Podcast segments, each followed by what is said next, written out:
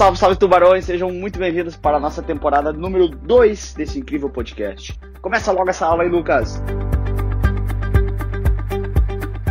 Salve, salve rapaziada, sejam muito bem-vindos novamente. Estamos aqui ao vivo dos estúdios. Qual é o estúdio de produção? Estúdios F do Projac. Rapaziada, o tema de hoje é fundos abertos e fundos fechados. Aí eu te pergunto, teu fundo é aberto ou teu fundo é fechado? Ah, moleque, agora? que será?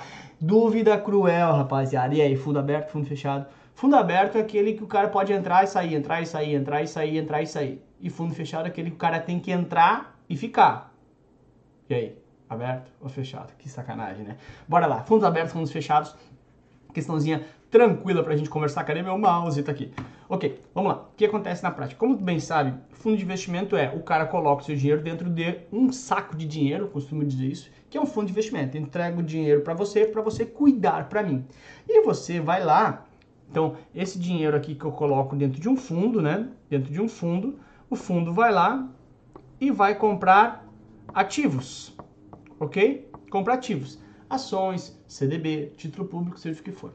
No fundo aberto, a porta está aberta. Eu digo isso em sala de aula sempre, ou seja, você pode entrar e sair a qualquer momento dessa sala, porque o fundo está aberto, eu brinquei no início, entre sai, entre sai, o que quiser.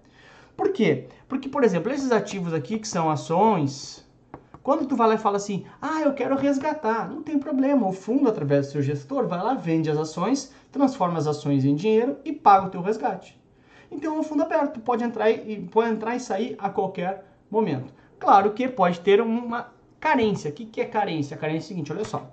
Entrou hoje, tá? Entrou hoje. Ok.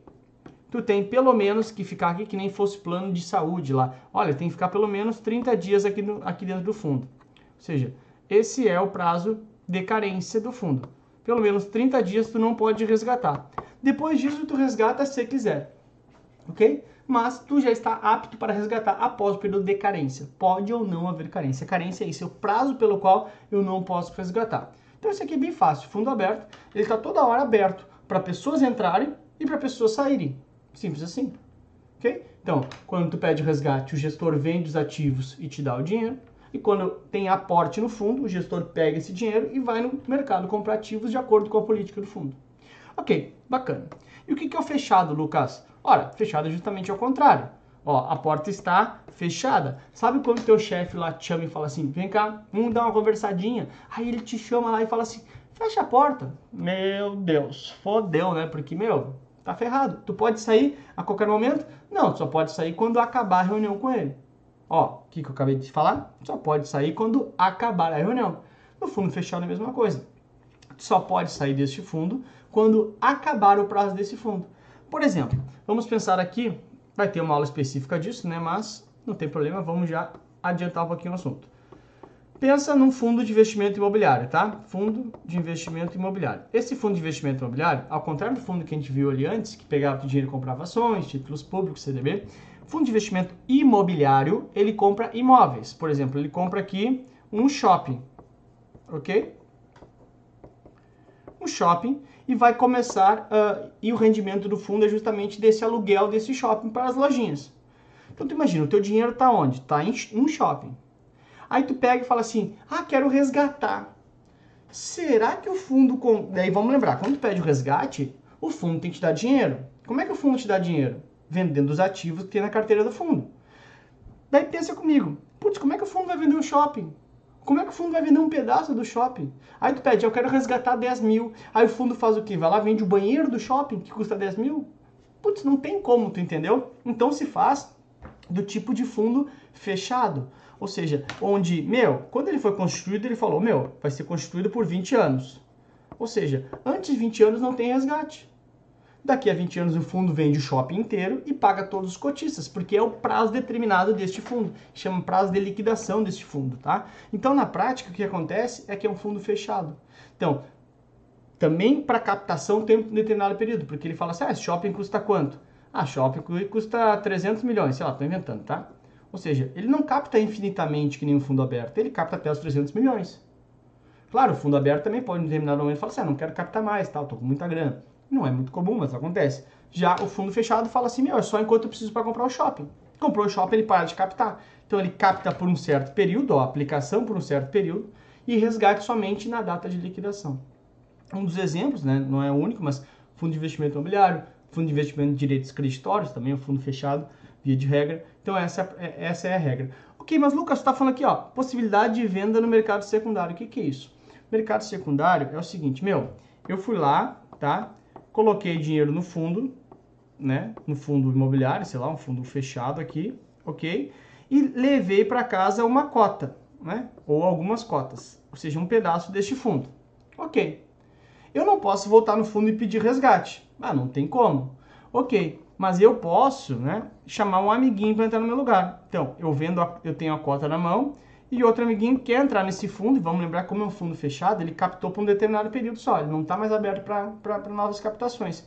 E ele quer entrar nesse fundo. Então, esse carinha aqui me dá o dinheiro e eu entrego a cota para ele consegue entender que no caixa do fundo não mexeu nada. A única diferença é que agora, ao invés de pagar mensalmente para mim, para o Lucas, vai pagar para esse novo amiguinho aqui.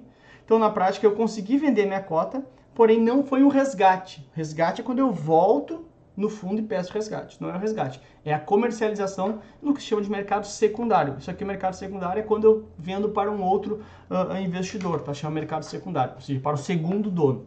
Então, essa é a ideia. Então, o fundo fechado, ele está fechado para resgate, só permite resgate numa determinada data ou na liquidação deste fundo, ok?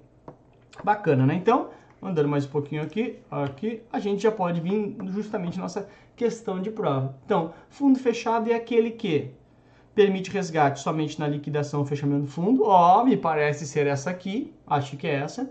B, permite resgate a qualquer momento, não, isso aqui é um, um fundo aberto. Exclusivo para investidores qualificados também não, porque um fundo fechado não necessariamente vai ser exclusivo para investidores qualificados, pode ou não ser, ok?